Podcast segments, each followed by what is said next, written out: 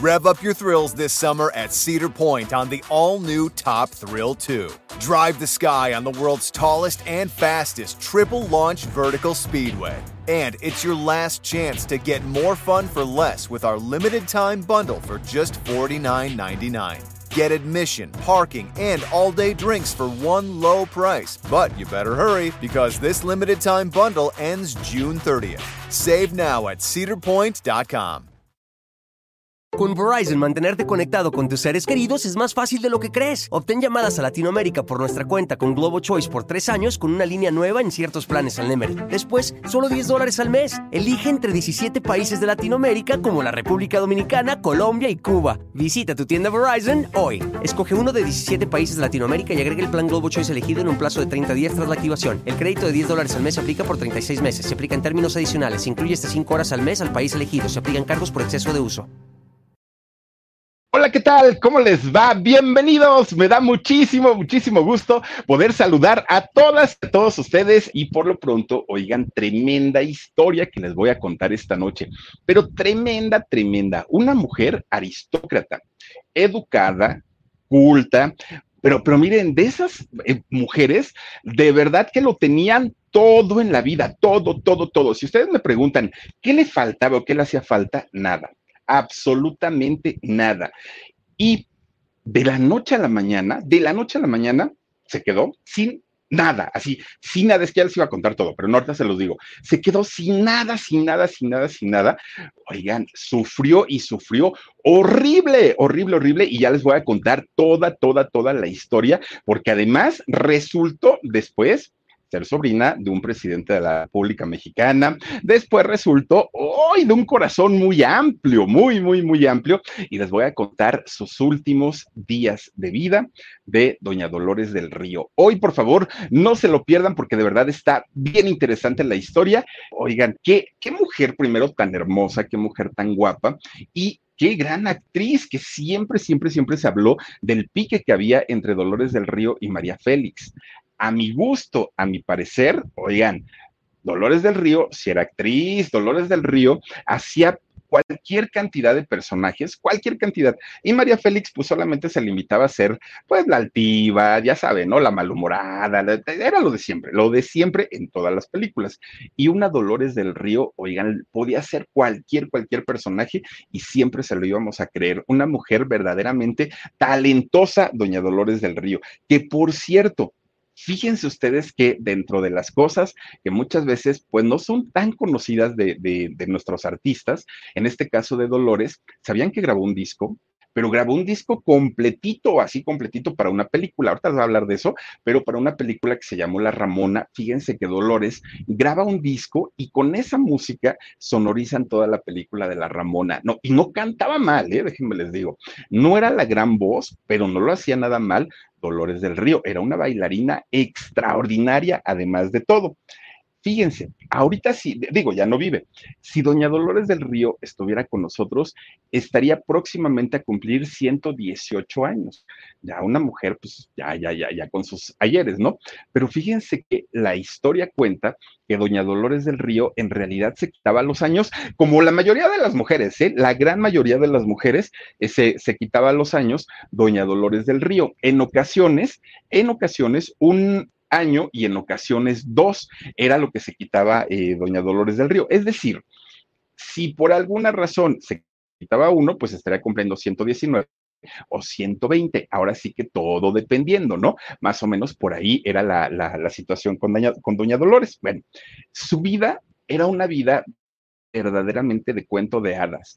Una vida en donde, miren, todo lo tenía resuelto. Y cuando les digo todo, es absolutamente todo, todo, todo, todo lo que este, yo les estoy diciendo. Bueno, de entrada fue hija única y como hija única, sí les puedo decir que eh, doña Dolores del Río, que nació aparte de todo en Durango, fíjense que en este lugar eh, maravilloso, al, ¿qué será? Ya, es el norte de Durango, sí, ¿verdad, Omar? Ya es el norte de la, este, República Mexicana.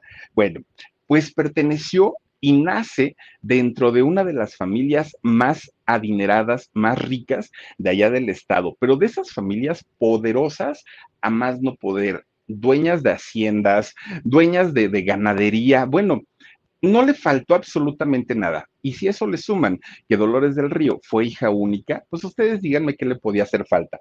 Absolutamente nada.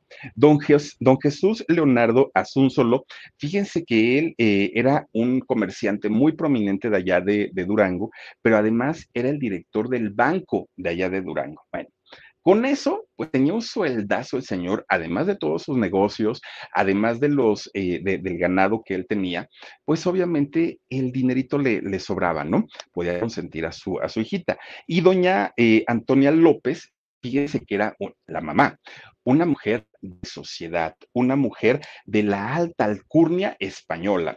De allá era eh, su mamá, doña Antonia López. Bueno, pues resulta que muy importante la señora, muy importante el señor. Bueno, pues miren, algo que le, que le, inculcaba doña Antonia a su hija desde que era muy chiquita es que le decía, mija, tú eres una reina, tú eres una princesa, tú mereces que te quieran, que te admiren, que te adoren, que te consientan, que te halaguen. Y esas palabras se las repetía doña Antonia todo todo el tiempo a su hija Lolita, porque así le decían, Lolita, tú naciste para que te quieran, hija, tú naciste para que todo mundo se ponga a tus pies, ¿no? Imagínense cuando uno es chiquito, ¿no? Y que le van diciendo todas esas palabras, claro que todo esto se va metiendo pues en el subconsciente de uno y al ratito pues es lo que uno trata de buscar o trata de hacer. Ahora, fíjense que desde los abuelitos de Lolita, ya eran personas, pero de, mucha historia y de mucha tradición allá en Durango, y eran dueños de una hacienda, la más grande de allá de Durango en aquellos años, era la hacienda Santa Lucía. Y esta hacienda era de las gigantescas, gigantescas que había, ¿no? De las más importantes que había justamente allá en Durango. Bueno, pues entonces sus abuelos que se llevaban a Lolita muchas veces a esta hacienda, ¿qué creen? Que Lolita convivía con la creminata de allá de, Durango. La gente más adinerada era la gente con la que se, codeaba Lolita siendo chiquitita y le ponían estos vestidos ampones, la peinaban con, su, con sus cairelitos, no, no, no, salía como una muñequita Lolita en aquellos, en aquellos años. Todo, todo, todo, todo era lujo todo era opulencia. ¿Saben qué hacían? Estos bailes de sociedad que eran muy, muy, este, pues sonados en, en, los años 1900, ¿no? Y entonces, ah, ¿saben cómo qué? Como el baile de los 41, hagan de cuenta, nada más que acá, pues iban familias, ¿no? Y entonces los grandes vestidos, el baile de los 41 de lo del yerno de, de Porfirio Díaz, ¿no? Bueno, pues resulta, fíjense ustedes que Lolita empezó a crecer viendo todo esto fastuoso, elegante, todo lo que él, él eh, ella estaba haciendo en aquel momento, lo que ella veía, pues le parecía de lo más normal, porque ella pensaba que así se vestían todas las mujeres. Ella pensaba que de esta manera era como todas se veían y los señores muy, muy, muy elegantes y bueno, así es como ella empieza a, creer, a crecer. De hecho, fíjense ustedes que sus primos también eran personas muy, muy, muy importantes. Uno de ellos, uno de los primos, una de las primas fue doña Andrea Palma, una gran actriz que también después pues empezamos a, conocer nosotros. Otro fue el cineasta, director, bueno, también muy prominente, Julio Bracho, don Julio Bracho, primo de eh, Dolores del Río, y también don eh, Ramón Novarro, también otro importante eh, actor. Bueno, en aquellos años todos eran chiquitos, ¿no? Todos, todos, todos.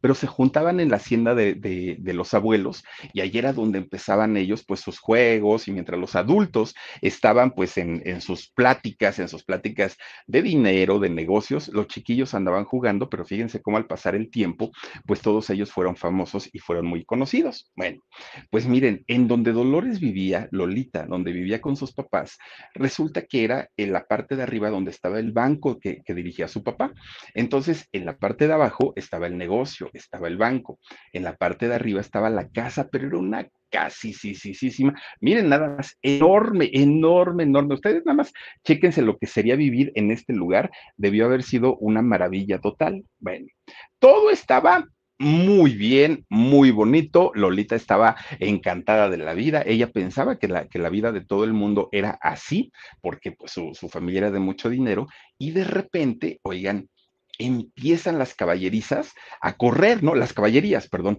empiezan a correr de un lado a otro, empieza a haber soldados de un lado a otro, una, una cosa terrible que no se explicaban qué era lo que pasaba.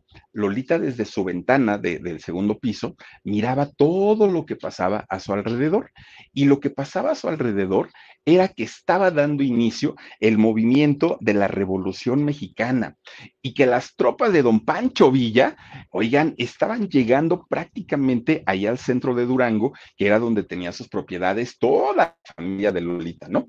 Y entonces, imagínense el, el miedo que tenían porque se sabía que hacía Pancho Villa, que Pancho Villa era como un Robin Hood, hagan ustedes de cuenta.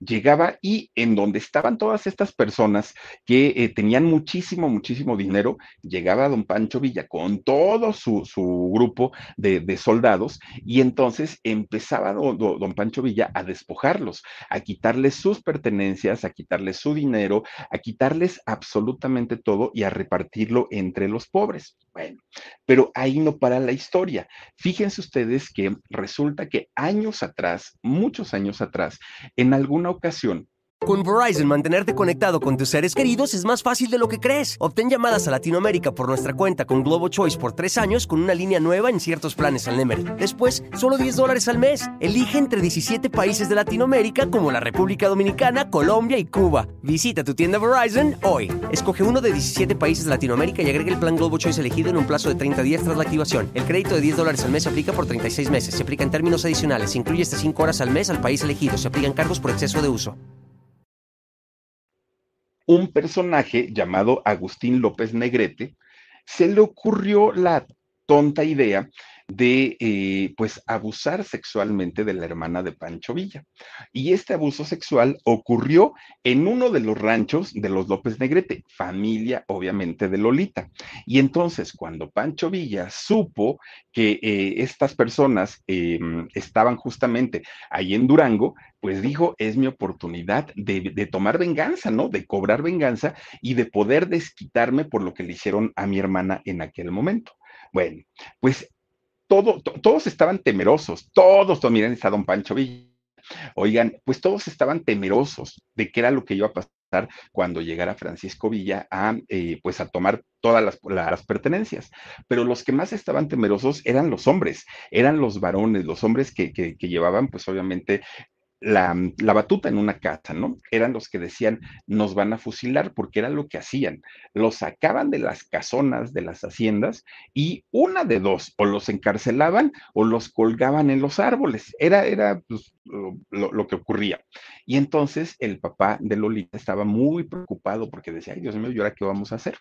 Pues miren, empiezan a, acercar, empiezan a cerrar el lugar donde vivían ellos y dijo este señor, el papá de Lolita, ya no puedo hacer más, ya tratamos de, de, de pues, resguardar lo más que pudimos, pero este señor Francisco Villa va a venir y va a tomar todo y se va a llevar todo. Entonces, una mañana estaba Lolita en su camita acostada, ¿no? Ahí estaba durmiendo, duerme duerme. Llega su papá, le da un beso en la frente y se despide de ella. Mijita, que Dios te bendiga, que Dios te cuide, y se fue. Mucho tiempo después se supo que se había ido a Estados Unidos, el papá. Pero resulta que tanto Lolita como su mamá dijeron, ¿y ahora dónde vamos? ¿No? Con doña Antonia. Dijeron, ¿para dónde jalamos? Bueno, pues ahí tienen que se tienen que disfrazar de pobres, porque ellos estaban acostumbrados a aquellos vestidos enormes, ampones, elegantes, muy, muy guapetonas ellas. Y la niña, pues claro, tenía seis años Lolita en aquel momento.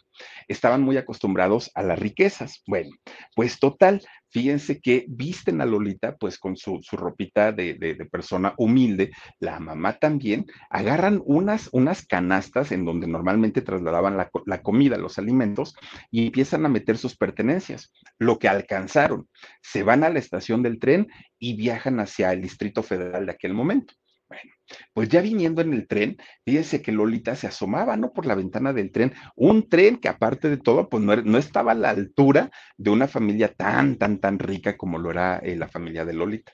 Pero resulta que no había de otra. Entonces Lolita pues, se asomaba por la ventana. Ella no entendía, porque su mamá decía, Lolita, es que ahora somos pobres, es que ahora no tenemos dinero, es que tu papá ya nos dejó, es que esto es, o sea, pero Lolita pues no entendía, estaba muy chiquita. Y lo que Lolita alcanzaba a ver a través de las ventanas era a muchos, muchos, muchos sombrerudos que iban con sus escopetas, que iban con sus calzones de mara, que iban eh, bigotones muy morenos por el sol y que iban dispare y dispare para todos lados. De eso se acordaba mucho Lolita. ¿Quién lo diría que años más tarde haría películas relacionadas a la Revolución Mexicana? Pero en, en aquel momento ella no lo entendía. Bueno, pues finalmente, fíjense que de hecho uno de los tíos de, Lolita posteriormente estuvo, eh, se metió a la revolución, al grupo de la revolución, y pues esto no le pareció muy, muy, muy, pues bien a toda la familia, ¿no? Porque eh, este señor Manuel, el tío de Lolita, que era una persona rica, que era una persona millonaria, pues al ratito se hizo general de don Emiliano Zapata, así, natal, tal cual, ¿no? Bueno, pues resulta entonces que cuando ya están en, el Distrito Federal, tanto Lolita como este, su mamá, fíjense ustedes que la mamá, la señora Antonia, busca a un primo de ella, a un primo que pues ella sabía que, que, andaba metido también en el rollo de la revolución y que andaba pues ahí como, como en el rollo político. Y entonces dijo, voy a ir a verlo para ver, es un primo mío, voy a ir a verlo a ver si él me ayuda y a ver si pues viéndome sola con mi niña, pues, pues nos echa la mano. Este personaje que al que eh, fueron a visitar primo de Antonia, la mamá de, Dolores del Río, era nada más ni nada menos que don Francisco y Madero.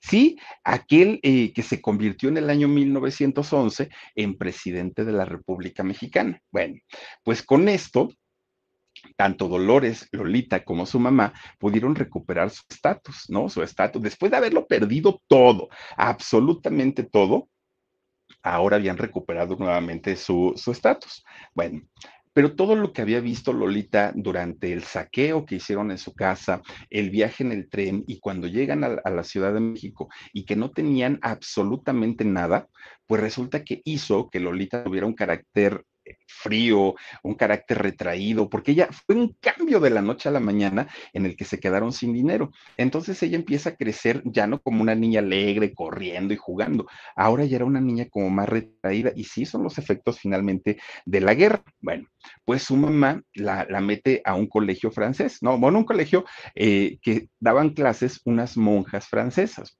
ya tenían dinerito. Bueno, pues resulta que este colegio que estaba en San Cosme, pues ya les digo, estaba atendido por unas monjitas que eran francesas. Las monjitas francesas ponían a hablar a todas las niñas en francés, pero desde que entraban hasta que salían. Pues Lolita aprendió a hablar francés perfectamente como lengua materna sin mayor problema. Inglés no, pero francés lo, hablaba perfectamente bien. Bueno, pues ya estando en este colegio de, la, de, de las monjitas, empieza a aprender danza, Lolita, ¿no? Porque le gustaba finalmente todo lo que tuviera que ver con el arte, le encantaba a Lolita. Entonces, mamá, pues méteme a la danza. Y sí, la mamá hasta eso la inscribió, todo, todo, todo muy bien, y ahí empezó. Bueno, pero fíjense ustedes que yendo en un colegio de donde se pagaba mucho dinero, donde las monjas eran francesas y donde la mayoría de las niñas eran las niñas ricas de la ciudad de, de aquel entonces, algo no cuadraba, porque Lolita era una niña pues, pues súper riquísima, rica en el aspecto de dinero, ¿no? Eh, súper eh, acaudalada, ¿no? Cuando vivía allá en Durango. Tenía pues todo, absolutamente todo lo que ella deseaba a sus pies. Pero resulta que algo con lo que ella se encuentra en la ciudad es que tenían la idea, la, la gente tenía la idea que las personas ricas eran güeritos. Y entonces, si eran güeritos, si eran rubios, si eran de ojos azules y ojos verdes, pues sí podían ser ricos. Pero como un morenito, pues de pronto va a tener dinero. No, eso no se ha visto ni aquí ni en ningún otro lado. Y entonces empiezan a, hacer, hacerle el feo a Lolita, tanto las monjitas como sus mismas eh, compañeras, ¿no? Y Lolita, pues siempre se, se supo que pertenecía a la clase alta, pero ahora, aún perteneciendo a la clase alta, le hacían el feo y le hacían el feo, ahora sí que bastante, bastante horrible. Era algo muy normal y muy cotidiano en aquellos años, la discriminación. Y entonces el rico pues humillaba al pobre. Y al ver a Lolita, que era, que era morenita y sus rasgos físicos más bien correspondían a, a, la raza mestiza y no precisamente a la raza europea, pues estas muchachitas empezaban a hacerle la vida imposible a Lolita quien empieza a deprimirse porque pues no, estando allá en Durango, pues era la niña bien y bueno, todo el mundo pues le, se le ponía a sus pies. Llegando a la Ciudad de México, las cosas se vieron muy diferentes. Bueno, pues cuando Lolita cumple 12 años, fíjense que empieza a cambiar, ya entra la adolescencia y resulta que están la danza, imagínense el cuerpazo que se le hizo a Lolita, ¿no?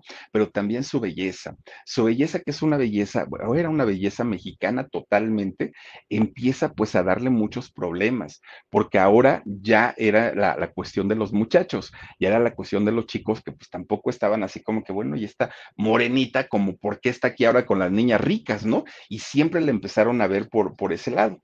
Y entonces fíjense que en aquellos años había un pintor muy importante, muy, muy, muy importante, pues este pintor, que de hecho es, eh, ha sido uno de los pintores más importantes eh, en México de aquella época, fue don Alfredo Ramos.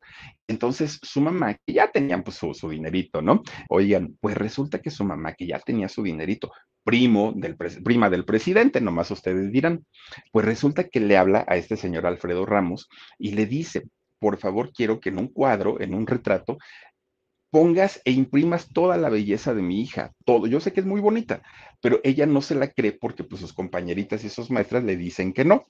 Y entonces este hombre le pinta, Alfredo Ramos le pinta su, su retrato y cuando Dolores lo ve, entendió que era bella, pero desde otra perspectiva, que su belleza era distinta, que el hecho del color de su piel y, los rasgos que ella tenía no significaban que era fea, significaba que era diferente, que era distinta, pero que lo mismo había morenitas muy guapas, que había rubias preciosas.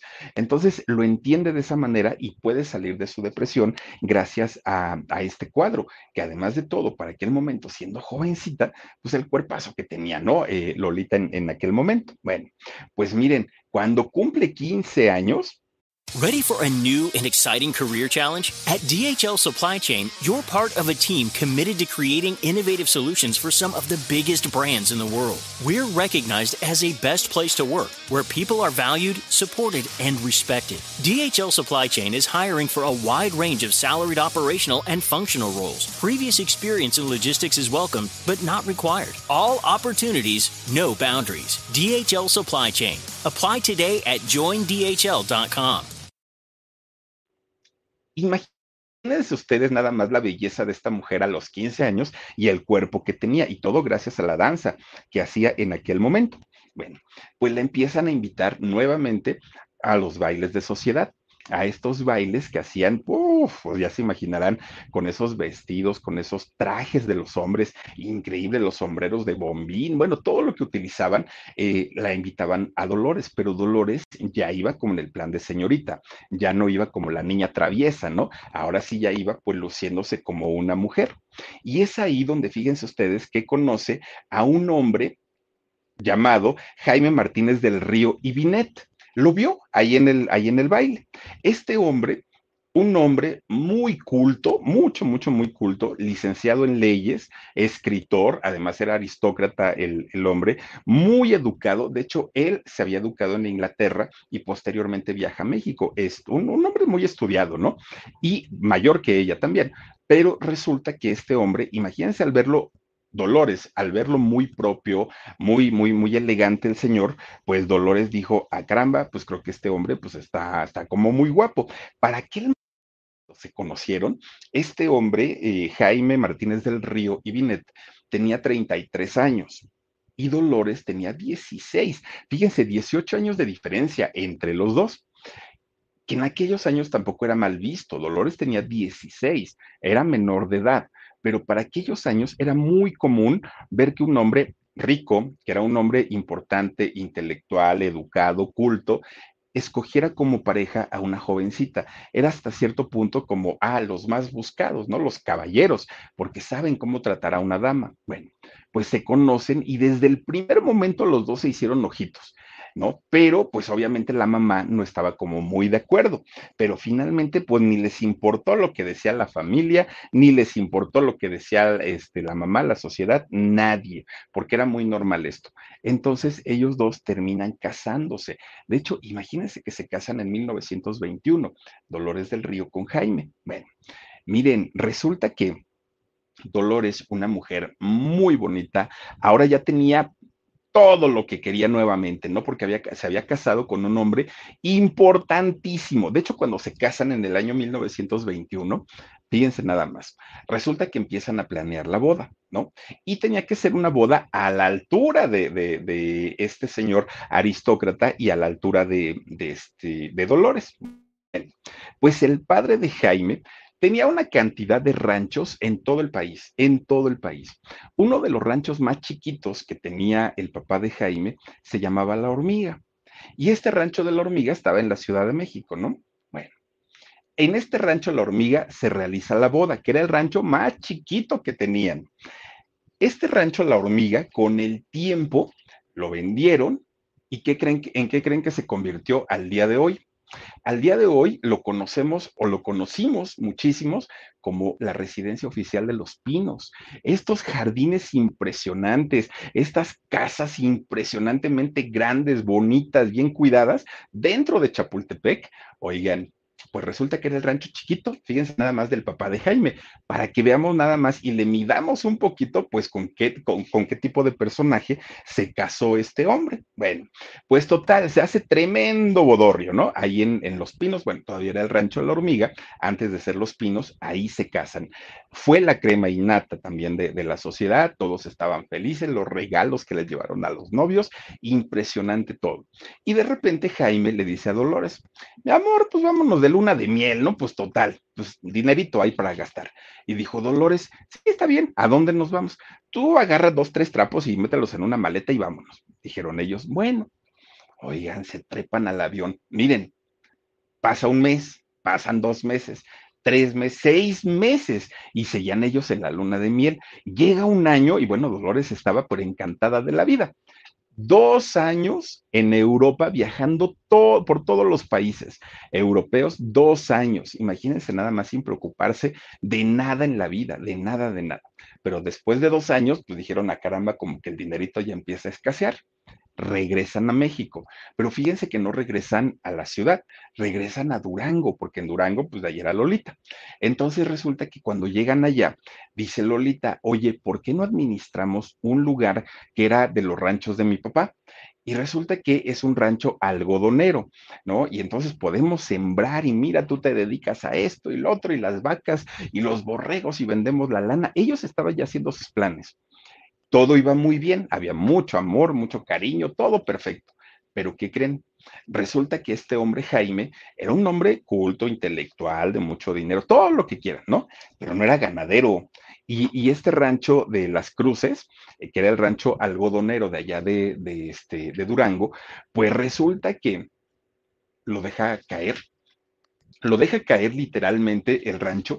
Y fíjense ustedes que por alguna razón, este hombre empieza a tener pleito con los eh, trabajadores, con los empleados, y entonces empiezan a tener eh, mucho, mucho pleito con ellos, y resulta que poco a poquito se le empiezan a revelar a este hombre. Después empieza a pedir dinero prestado para poder invertirle al rancho y resulta que se endeuda, pierde el rancho, bueno, perdió todo, todo, todo, todo, todo. Se quedan con una mano adelante y otra atrás y dice, y dice Dolores, ¿y ahora qué vamos a hacer? Ni modo de irnos otra vez allá a México, a la ciudad, y pues empezar de cero, ¿qué le hacemos? Pues ya no tuvieron de otra ahí vienen de regreso, vienen de regreso otra vez a, este, a México y fíjense que, ah, porque aparte había coincidido con que hubo una sequía muy fuerte allá en Durango y perdieron las cosechas y perdieron todo. Bueno, Dolores para poder regresar a la Ciudad de México tiene que vender pues prácticamente sus joyas, su ropa, su coche, vendió absolutamente todo, bueno, incluso tenía una diadema de zafiros y todo lo vendió para poder pues otra vez regresarse a la Ciudad de México y empezar de cero. Miren, a eso, ya de por sí para ellos, para los dos, era muy doloroso, muy triste haber perdido todo. Pero a eso súmenle que por aquellos años Dolores del Río se embaraza. Y estaba feliz de la vida. Y ella decía, pues bueno, voy a tener a mi hijo en la pobreza, pero pues ya qué hago, no pasa nada. Estaba muy feliz. Pero era tanto el ajetreo, miren, aquí se ve tan diferente Dolores del Río, pero era tan, tan, tan, el, tanto el ajetreo, tantas las preocupaciones de qué vamos a hacer, no hay dinero, eh, se preocupaban por todo. ¿Qué, qué creen? Resulta que pierda su bebé. Dolores del Río eh, pierde a su bebé, la llevan al hospital y en el hospital su doctor le dice, te lastimaste muchísimo, muchísimo. Y si tú intentas volver a, embarazarte, no la cuentas, ni tú ni tu bebé. Eh, corren peligro y un, peligro de de vida o muerte. Entonces, no te recomiendo que te vuelvas a embarazar. Y esa es la razón por la que nunca tuvo hijos Dolores del Río. Bueno, regresan a, la Ciudad de México totalmente en la ruina, sin dinero, sin hijo, sin pertenencias, nada, porque la hospitalización aparte fue carísimo, ¿no? Y resulta que Dolores, oigan, deprimida, triste, angustiada, tenía ya problemas también con Jaime, con su esposo, y cuando llegan a la ciudad, pues su familia, que era familia de mucho dinero, los empiezan a apoyar otra vez. Empiezan de cero, nosotros los, los vamos a estar asistiendo, vamos a estar protegiéndolos y cuidándolos en todo lo que podamos, dijeron ellos. Bueno, otra vez, ahí tienen que los empiezan a invitar a las fiestas, estas impresionantes que, hacen los ricos, estas fiestas eh, enormes, ¿no? Con la crema innata de la sociedad. Pues resulta que en una de estas fiestas conocen a un hombre llamado Edwin Cario. Y entonces, cuando conocen a este hombre, él se presenta con Dolores y le dice, hola, yo me llamo Edwin y ¿qué crees? Pues soy cineasta y tú te ves guapísima. ¿Cuántos años tienes? ¿De dónde eres? Ese color de piel me encanta. Bueno, le empieza este hombre pues a, acercarse mucho. Obviamente, el marido, Jaime, pues no estaba así como que muy convencido de que este señor Edwin se le acercara tanto a Dolores, ¿no? Porque, pues imagínense, pues era su, su, este, su esposa. Bueno, pues este hombre le dijo, si tú te vienes conmigo a Hollywood, yo te puedo hacer una estrella internacional, una estrella mundial dijo Dolores, ¿qué me vas a estar haciendo nada? No, no, no, yo no soy actriz, yo pues he bailado alguna ocasión, pero pues cuando estaba en la escuela, pero así que digas, wow, no, la verdad es que no. Y este hombre le dijo, ándale, mira, te conviene irte conmigo. Pero este hombre, Edwin, tenía un doble, pues una doble intención. Resulta que cuando Edwin conoce a Dolores, se, fue como un amor a primera vista. Este hombre era casado, ¿eh? déjenme les digo, pero cuando la vio dijo, esta mujer está hermosa. Y si logro hacer que, que, se vaya conmigo a Hollywood y el marido se queda aquí en México, oh, pues ya con eso al ratito la conquisto con regalos, con joyas y con todo, y me la quedo. Esa era su intención de Edwin. Pero resulta que Dolores fue y le pregunta a su esposo Jaime, oye, ¿cómo ves? Me están ofreciendo esto, esto, esto, esto, ¿qué hacemos? Y Jaime, miren, pues ahora sí que tontito, tontito no fue. Y le dijo, ah, perfecto, ¿cuándo viajamos a Estados Unidos? Le dijo a Edwin. Bueno, pues Edwin, pues dijo, ah, caramba, pues es que plan no era ese, era llevarme nada a tu mujer, pero pues, pues bueno, si tú dices que nos vamos, ándale pues. Y Edwin dijo, ya luego los echo a pelear y ya que se divorcien. Miren, resulta que una mujer de la alta sociedad, una mujer de alcurnia, una mujer educada, una mujer culta como lo era Dolores del Río, era muy mal visto que de la noche a la mañana entrara al mundo del espectáculo. No estaba bien Ready for a new and exciting career challenge? At DHL Supply Chain, you're part of a team committed to creating innovative solutions for some of the biggest brands in the world. We're recognized as a best place to work, where people are valued, supported, and respected. DHL Supply Chain is hiring for a wide range of salaried operational and functional roles. Previous experience in logistics is welcome, but not required. All opportunities, no boundaries. DHL Supply Chain. Apply today at joindhl.com. Listo. Pero en aquel momento necesitaban dinero, Jaime y ella, porque no tenían absolutamente nada. Necesitaban ellos recuperarse económicamente. Entonces, pues aunque la clase social a la que pertenecían, pues les hicieron el feo, ellos se fueron finalmente a, a Hollywood a trabajar justamente pues con este señor Edwin. Miren, este hombre primero la prepara como actriz, no crean ustedes que la lanzó nada más así como que porque estás bonita y ahí te ponemos el apuntador y ya, no, no, no, no, Edwin le dijo, mira, tienes que estudiar actuación. no, no puedes tú nada más así porque sí empezar a, a, grabar. Y además de todo, necesitas estudiar inglés, porque aquí lo vas a necesitar. Y dijo Dolores, sí, está bien. La preparó, se tomó su tiempo para que Dolores estudiara tanto actuación como inglés. Pero miren, finalmente, cuando le preguntan, ¿y cuál va a ser tu nombre artístico? Ella dijo, pues Dolores, pero Dolores qué? El marido, Jaime, era del Río. Y entonces toma el apellido de su esposo y se pone Dolores del Río. Fíjense nada más, ¿no? Y entonces con ese nombre es como finalmente hace su primer película en, en, el año 1925. Fíjense ustedes, cine mudo, ¿eh? Déjenme les digo aparte de todo. Era cine mudo y su primer película se llamó Joana la muñequita millonaria. Así se llamó la primera película de este, Dolores del Río, cine mudo. Pero a pesar de que el cine era, eh, no era sonoro, Dolores llenaba la pantalla, ¿no? Ella salía, ¡fu! bueno, ya, o sea, la, la, gente volteaba a verla y malos caballeros, obviamente, pues veían, porque los, los gringos, la gente de Estados Unidos, obviamente, pues ellos como son, son güeros, la gran mayoría, ven en las latinas, bueno, pues, pues imagínense ustedes, ¿no? Una mujer de fuego, una mujer eh, muy guapa, con una belleza distinta a la que están acostumbrados ellos. Y entonces así vieron a Dolores en aquel momento. Miren, Dolores empieza, porque tuvo mucho éxito esa película de la muñequita, empieza Dolores pues a ser eh, necesitada, contratada en diferentes producciones. Pero resulta que de pronto Dolores se da cuenta que solamente la buscaban donde había necesidad de contratar a una actriz con estas características, que fuera una actriz morenita, que fuera una actriz con rasgos mestizos, que fuera una, una mujer no con estas características eh, de, las gringas. Y entonces Dolores se empieza a molestar por eso, porque dice, oigan, pues yo soy actriz, ya estudié, puedo representar cualquier papel, el que ustedes me pongan, y si me tienen que pintar el cabello, píntenmelo, y si tienen que hacer lo que sea, háganlo, pero, pero yo soy actriz. Y los productores no lo hacían, solamente la buscaban para ciertos papeles y para ciertos personajes. Bueno, pues resulta, fíjense, en algún momento Dolores pensó en renunciar a todo. Ella, ella, dijo, no, pues para estar haciendo este tipo de papeles y este tipo de personajes, mejor me regreso a mi casa.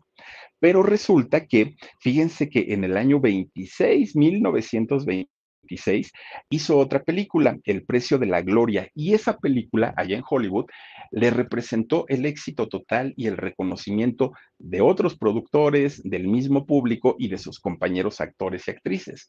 Dolores ya estaba convertida ahora sí en una estrella y en una figura en Hollywood. En México no teníamos ni la menor idea quién era Dolores del Río, no se sabía de ella, pero en Estados Unidos, bueno, ya era prácticamente la número uno. Imagínense ustedes que figuras como una Sofía Loren, por ejemplo, decía, esta mujer qué guapa es. Imagínense con la belleza de Sofía Loren, ella admiraba a Dolores del Río porque decía, es una mujer exageradamente hermosa decía, ¿no? Era su gran momento. Y entonces le invitan a hacer la película de La Ramona. Y cuando, la, cuando hace la película de La Ramona, que ya fue en 1928, el productor le dice, oye Dolores, necesitamos canciones para poder meterlas en la película. ¿Tú cantas? Y dijo Dolores, no, no, no, no, no. A ver, échate unos gorgoritos, le dijeron, a ver qué tal te salen. Ya iba Dolores, ¿no? Acá, quién sabe qué cantaría, ¿no? En, aquel momento. Pues que se impresionan lo, el productor, dijo, oye, chamaca, no cantas feo. Y si te grabo un disco, dijo Dolores, bueno, pues al cabo yo no lo voy a pagar y si no se vende, pues yo no pierdo. Órale, te lo grabo. Y empieza a grabar un disco completito, completito, para la película de La Ramona. Pues efectivamente, en esta película de La Ramona, la música que se escucha es cantada por Dolores del Río, fíjense nada más.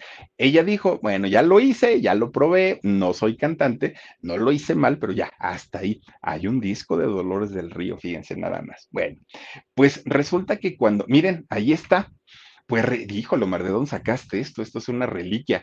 Oigan, pues resulta, fíjense nada más, cuando llega el cine sonoro, vean nomás, vean, no, no, no, no, no, esto debe ser, eh, esto es colección, aparte de todo, ¿no? Oigan, pues cuando finalmente llega el cine sonoro, ahora sí, ya con voz, ya, ya, ya, ya, ya todo, fíjense ustedes que, que fue en el año 32, fíjense ustedes que hace esta película en ese año, Dolores del Río, que se llama Ave del Paraíso. Entonces ustedes dirán, pues qué bueno, ¿no? Que la haya hecho. No, resulta que hay una escena donde Dolores del Río hace un desnudo. Ella está en el agua, está nadando y está nadando totalmente desnuda junto con su protagonista. Imagínense ustedes si al día de hoy muchas actrices, ¿no? Dicen, no, yo no hago desnudos por eso, por eso, por eso. Eh, estamos en el 2022. Imagínense ustedes hace 100 años hacer un desnudo para el cine, lo que representaba para la sociedad, lo que representaba, bueno, ya, ya no digan para la sociedad, para ellas mismas como actrices.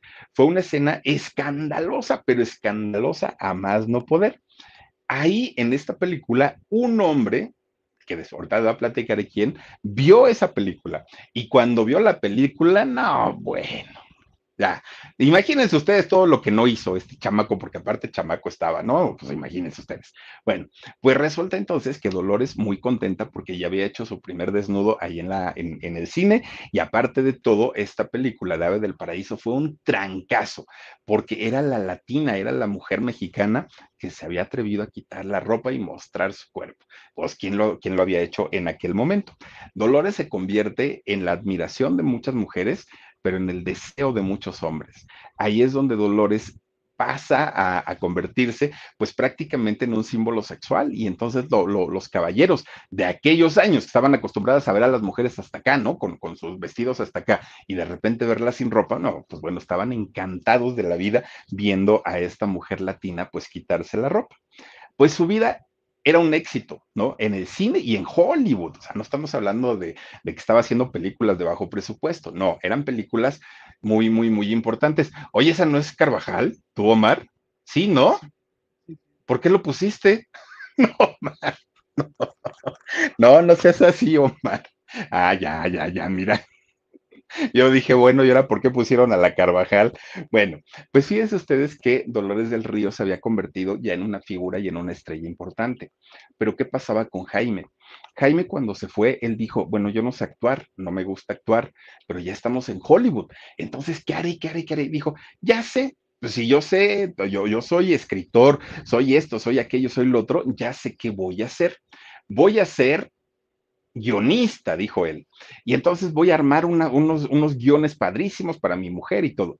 Pero ¿qué creen? Pues que le falló porque le fue un fracaso. Jaime fue un fracaso. Jaime del Río, pues no funcionó como guionista. Y entonces él se convierte en el esposo de Dolores del Río, en el acompañante de Dolores del Río, en pues en el segundo término. Y en esos años que el machismo estaba todo lo que da, pues eso no le gustaba vivir a la sombra de ella.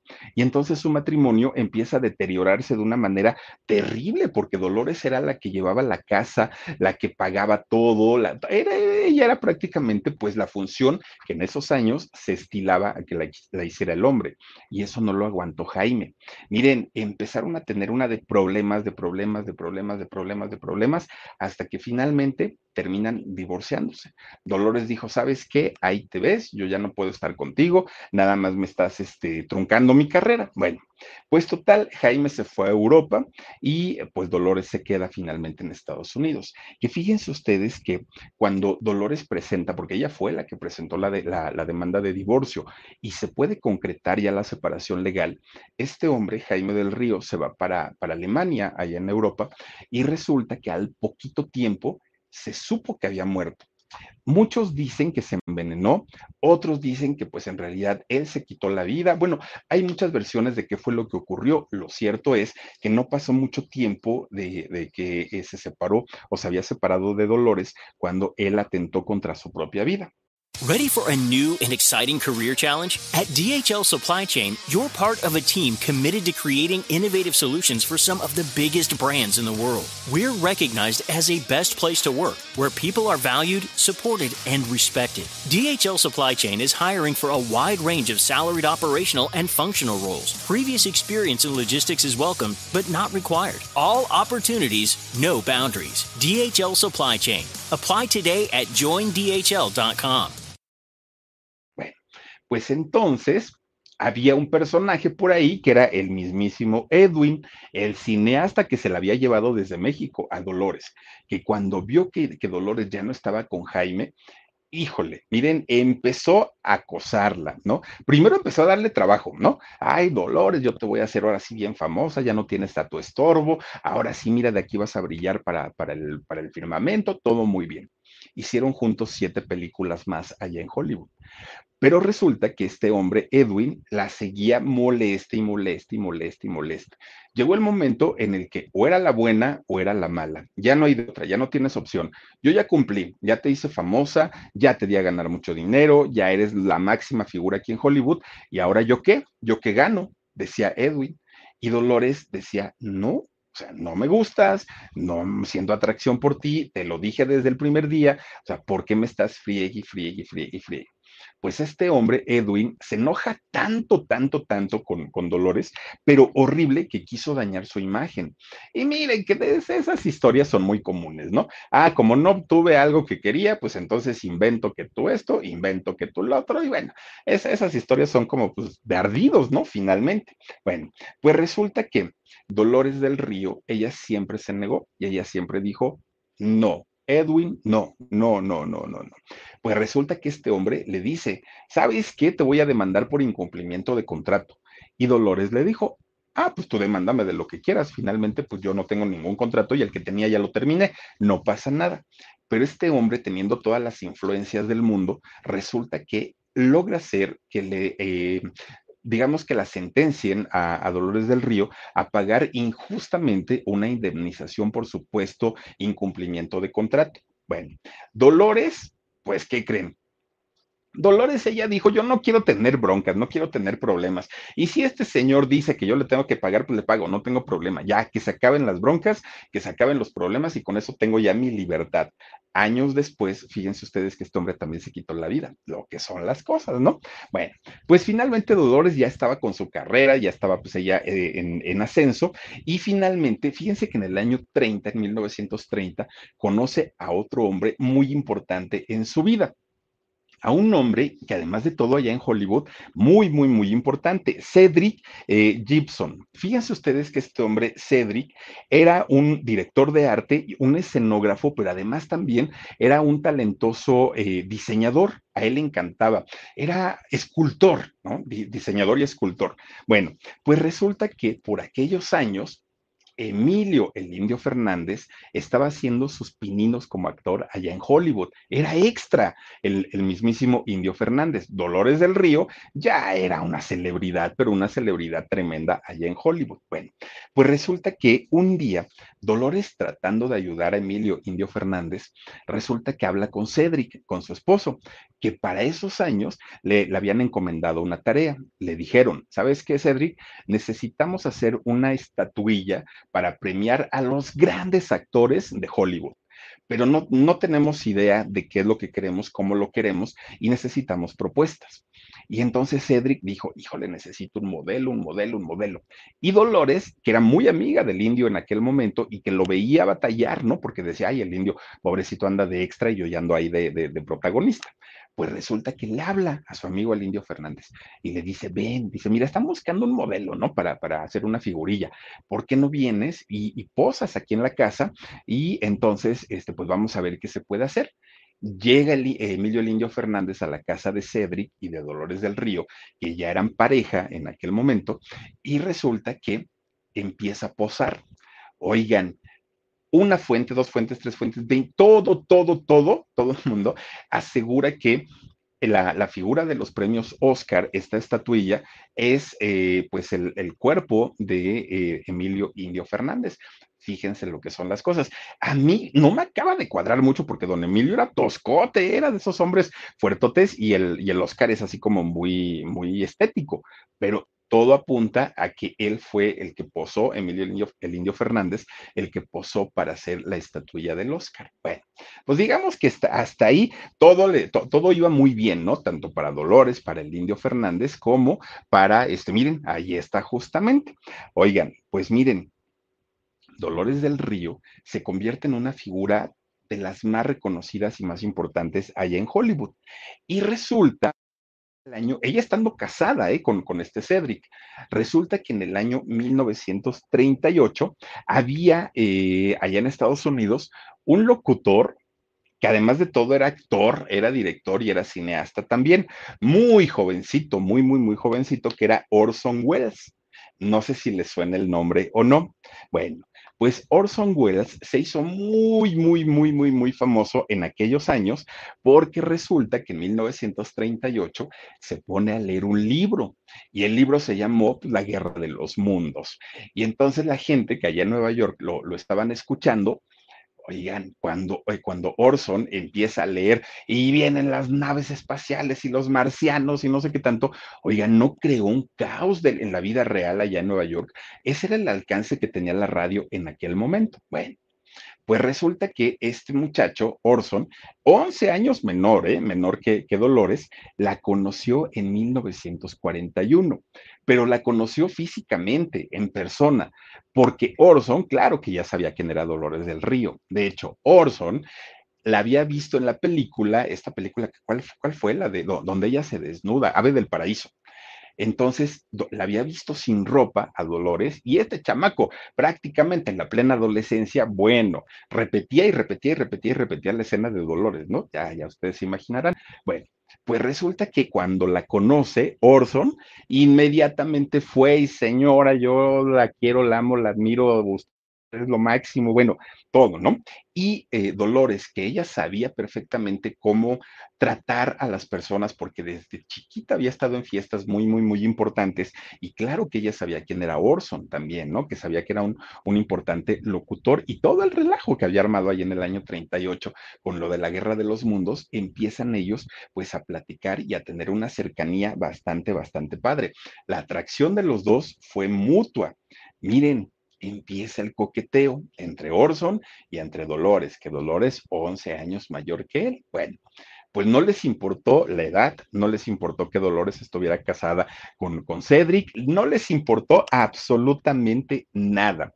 De hecho, este romance entre Orson y Dolores le costó el matrimonio a Dolores, ¿no? Pues Cedric dijo, ay, ahí te ves, pues ya tienes nueva pareja, pues yo qué voy a estar haciendo ahí contigo. Bueno, pues ya una vez solterita, otra vez Dolores, ah, pues ahora sí, véngase para acá, le dijo Orson, ¿no? Ahora sí vamos a echar rienda suelta a nuestra pasión y a nuestro romance. Fíjense que era, era una pareja dispareja, ¿no? Por, por la cuestión de las edades, pero finalmente la pasaban muy, muy bien. Pero fíjense que hay algo que, que dicen, y es que mientras Dolores estaba casada, pues el, el, romance que tenían, al ser un romance prohibido, bueno, pues este hombre Orson lo disfrutaba mucho, la adrenalina. Pero una vez que Dolores se queda ya solita y que ya podían ellos estar pues juntos sin, sin ningún obstáculo, pues Orson dijo, ay, ¿y ahora dónde está la emoción? Pues la emoción era que nos viera el Cedric y, y, y, que nos agarrara y nos descubriera y que nos correteara y todo. Pero pues ya ahorita sí, como que ya no, esto ya no tiene emoción. Solo tres años duró el romance entre Orson y, Dolores y finalmente terminaron, ¿no? Eh, y terminaron por infidelidades de Orson, porque Orson andaba de aquí para allá, pues más chamaco, andaba para todos lados y Dolores pues no aguantó las infidelidades hasta que finalmente pues se dijeron adiós y ahí terminó todo. Bueno, cuando termina el romance con Orson, fue prácticamente cuando la carrera de Dolores del Río allá en Hollywood empieza a caer, empieza a irse para abajo. Y entonces ella, muy inteligente, dijo, no, yo prefiero que me recuerden en Hollywood como una gran estrella y no como una, eh, una mujer que ya no tenía nada que hacer y se regresó a su país fracasada. Ella dijo, no, antes de que eso suceda, me voy para México. Y ya en México, pues veré qué hago pero ahorita yo no me voy a, este, a quedar aquí para que me den papeles chiquitos, para que me empiecen a ningunear, dijo ella, no, yo, yo no voy por eso, ¿no?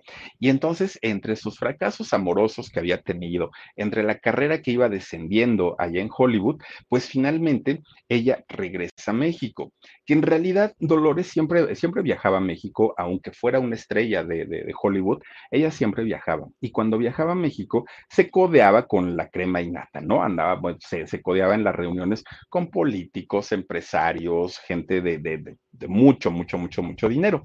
Y entonces resulta que cuando llega a México y que no regresa con la carrera acabada, justamente empezaba ya el descenso allá en Hollywood, pues busca a todas estas personas que la habían eh, visto y, y, la habían este, recibido cuando ella venía de viaje a México. Bueno, pues miren, Dolores nuevamente se empieza a codear, pero principalmente con gente de la cultura y con gente de la política. ¿No? Y también del espectáculo, pero eran menos. Bueno, pues miren, resulta que Ready for a new and exciting career challenge? At DHL Supply Chain, you're part of a team committed to creating innovative solutions for some of the biggest brands in the world. We're recognized as a best place to work, where people are valued, supported, and respected. DHL Supply Chain is hiring for a wide range of salaried operational and functional roles. Previous experience in logistics is welcome, but not required. All opportunities, no boundaries. DHL Supply Chain. Apply today at joindhl.com. cuando Dolores regresa, se da cuenta que la industria del cine en México era muy, muy, muy, muy, muy distinta a la de Estados Unidos, mucho. Pero resulta que la industria en México apenas empezaba. Algo que allí en Estados Unidos, bueno, ya era de todos los días, aquí en México empezaba y sobre todo empezaba con esta época de oro del cine mexicano. Y ella necesitaba renovarse como estrella, necesitaba renovarse como actriz. Y resulta que entonces un día fue a visitar a Emilio al Indio Fernández, que Emilio el Indio Fernández en aquel momento ya era productor, ya era cineasta, ya era una persona importante en la industria del cine. Y fue de la mano de él como inicia su carrera aquí en México. Miren, empieza haciendo películas como Flor Silvestre, como esta película que, la, tenemos aquí ahorita, que es la de María Candelaria, Las Abandonadas, La Bugambilia, Doña Perfecta. Bueno, hizo muchísimas, muchísimas eh, películas en México y con eso ella se convierte en un icono, además de la cultura mexicana. Pero también, junto con esto, ¿qué creen? Pues resulta que empieza eh, una parte en donde Dolores del Río con Emilio, el indio Fernández, pues empiezan una relación amorosa y una relación amorosa secreta aparte, ¿no? Porque pues tenían que estar bien, bien, bien cuidaditos. Pero Emilio, el indio Fernández, se sabía que tenía un carácter, bueno, hasta en sus películas, ¿no? Siempre salía de gritón malhumorado, mal encarado, aparte de todo, muy, un hombre muy bragado, muy fuerte, el indio Fernández. Bueno, pues dicen que ya en el momento más tenso de la relación entre los dos personajes, eh, Emilio Indio Fernández y Dolores Río, bueno, le gritoneaba, la mangoneaba, bueno, que hasta le pegó. A, Dolores del Río. Imagínense nada más, ella, una niña bien, ¿no? Una mujer de clase y de pronto pues que la acomodaban sus zarandeadas, pues estaba todo de cabeza. Bueno, poco a poquito se fueron distanciando Emilio con, con, Dolores, y no solamente en lo profesional, no solamente en lo personal, en todos los sentidos, en todos los sentidos, Emilio y Dolores se, se empezaron a distanciar. Y entonces Emilio empieza a salir con una jovencita, Columba Domínguez. ¿No? Aparte, mucho más jovencita, imagínense nada más para Dolores, fue un trancazo terrible, terrible. Pero Dolores dijo, ay, no, pues yo todavía pues, estoy de muy buen ver, como que pues para qué me quedo sola.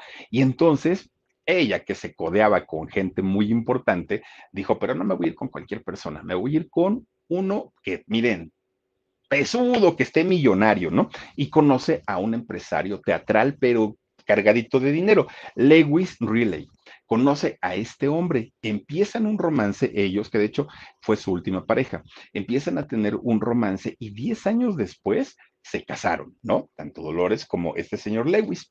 Fundan una compañía de, teatro, ahora sí ya de, ellos, la empiezan a dirigir y empiezan a ganar muchísimo más dinero y ellos se mantuvieron juntos hasta la muerte. Fue la última pareja que tuvo eh, Dolores del Río.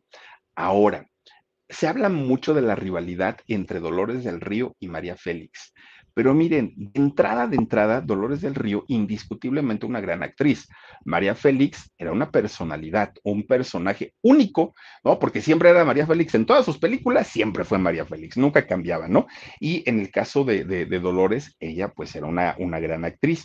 Además, Dolores era mayor que ella, tenía 10 años mayor y de hecho, cuando eh, María aparece por primera vez en el cine, Dolores del Río ya era Dolores del Río, ya era, ya era una importante eh, eh, actriz.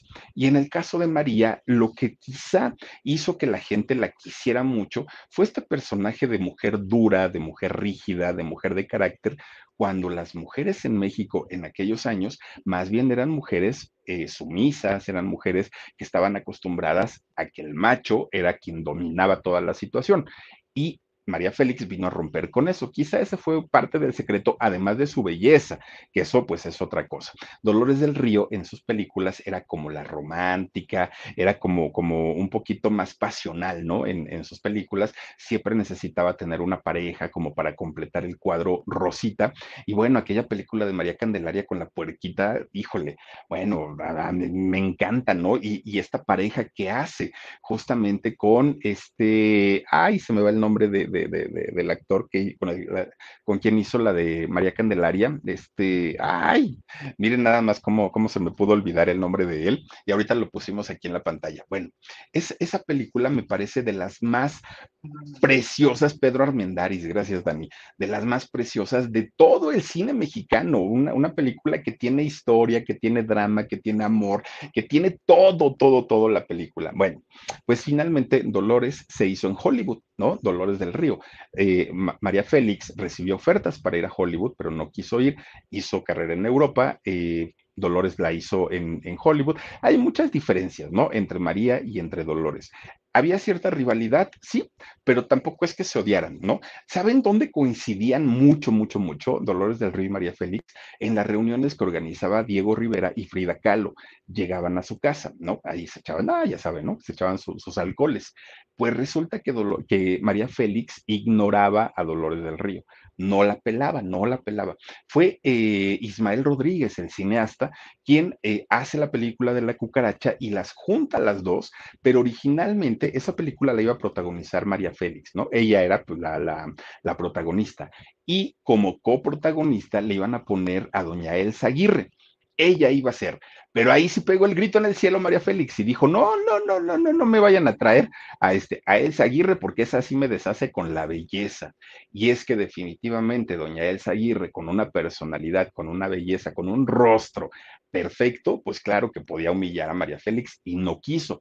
Entonces María Félix dijo, no, no, no, traigan a Dolores y yo con ella sí puedo hacer la cucaracha, que le hicieron por ahí de los 60, ¿eh? 59, 60, eh, cuando hacen la película de la, de, de la cucaracha, pero en realidad sí eh, había una, una, cierta rivalidad. Ya después de la película de la cucaracha, hasta como de amiguillas, entre comillas, terminaron, ¿no? Pero en aquel momento, pues sí, sí, sí había sus ciertas rivalidades. Ahora, fíjense que Dolores del Río fue una mujer que luchó siempre y en todo momento por los derechos de la mujer.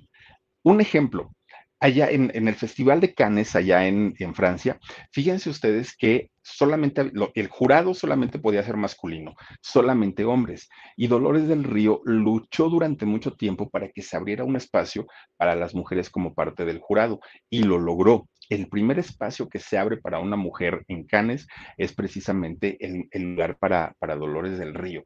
Dijeron, está bien señora, usted venga y usted puede opinar cuando eh, Dolores del Río eh, hablaba con, con, sus amigos de mucho dinero aquí en México, fíjense que un día se le ocurre a Dolores del Río decir, hay que promover la cultura, tenemos que promover la cultura.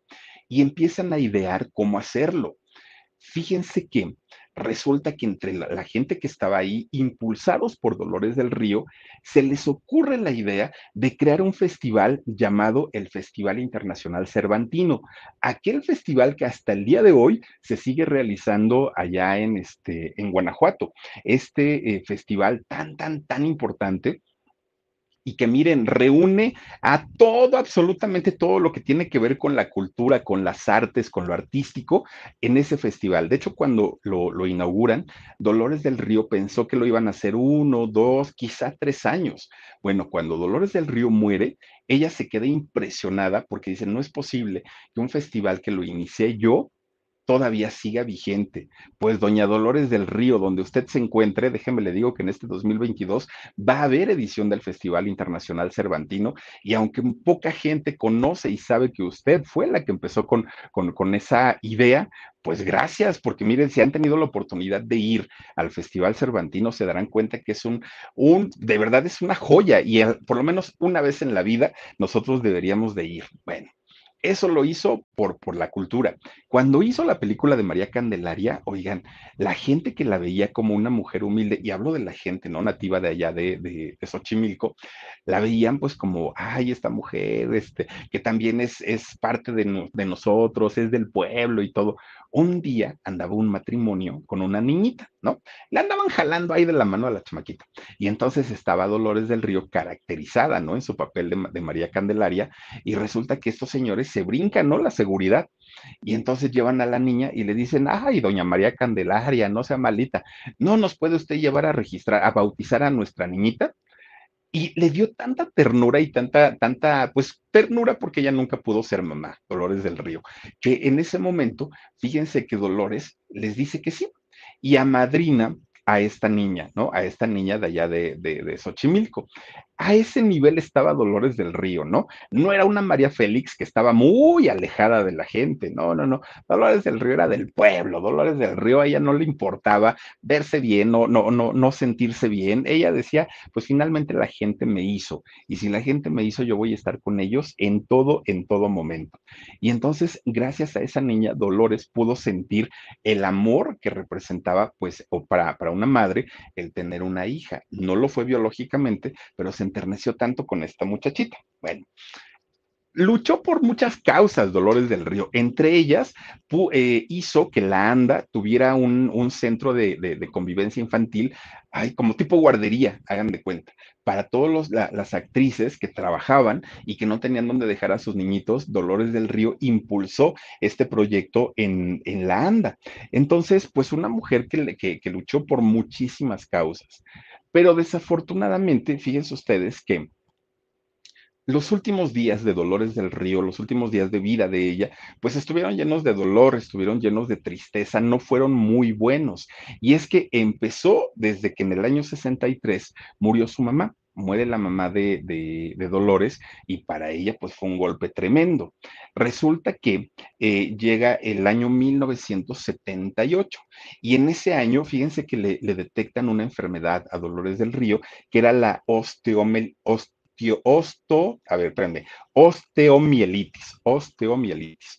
Le detectan esta enfermedad a Dolores, que es una infección en los huesos, y entonces que puede ser causada por muchas cosas, ¿no? Pero finalmente esta infección, hagan de cuenta que va matando poco a poquito a los huesos, y entonces Ahora, en, en, aquellos años era incurable. Ahora lo que hacen es cortar el pedazo de hueso que no tiene vida, que, que, ha estado ya en necrosis, y pueden todavía, eh, digamos, salvar algunos órganos, pero algunas extremidades. Pero en el caso de Dolores no, no había esa técnica y desafortunadamente la infección fue, fue avanzando. Y resulta que por si fuera poco, en 1980 le detectan hepatitis B. Entonces se le junta lo de los huesos, se le junta lo de la hepatitis y la hepatitis le dio porque ella se estaba vitaminando, se estaba poniendo inyecciones con vitaminas, pero una de esas vitaminas estaba contaminada. Entonces, cuando recibe la inyección, se contamina toda ella y le genera una, una hepatitis B a Dolores. Bueno, con todo y todo, ella seguía trabajando, ella seguía haciendo la lucha por sus proyectos, por sus causas, ¿no? Que, que ella apoyaba. Pero resulta que un 11 de abril del año 83, pues la hepatitis terminó por llevarse a Dolores del Río.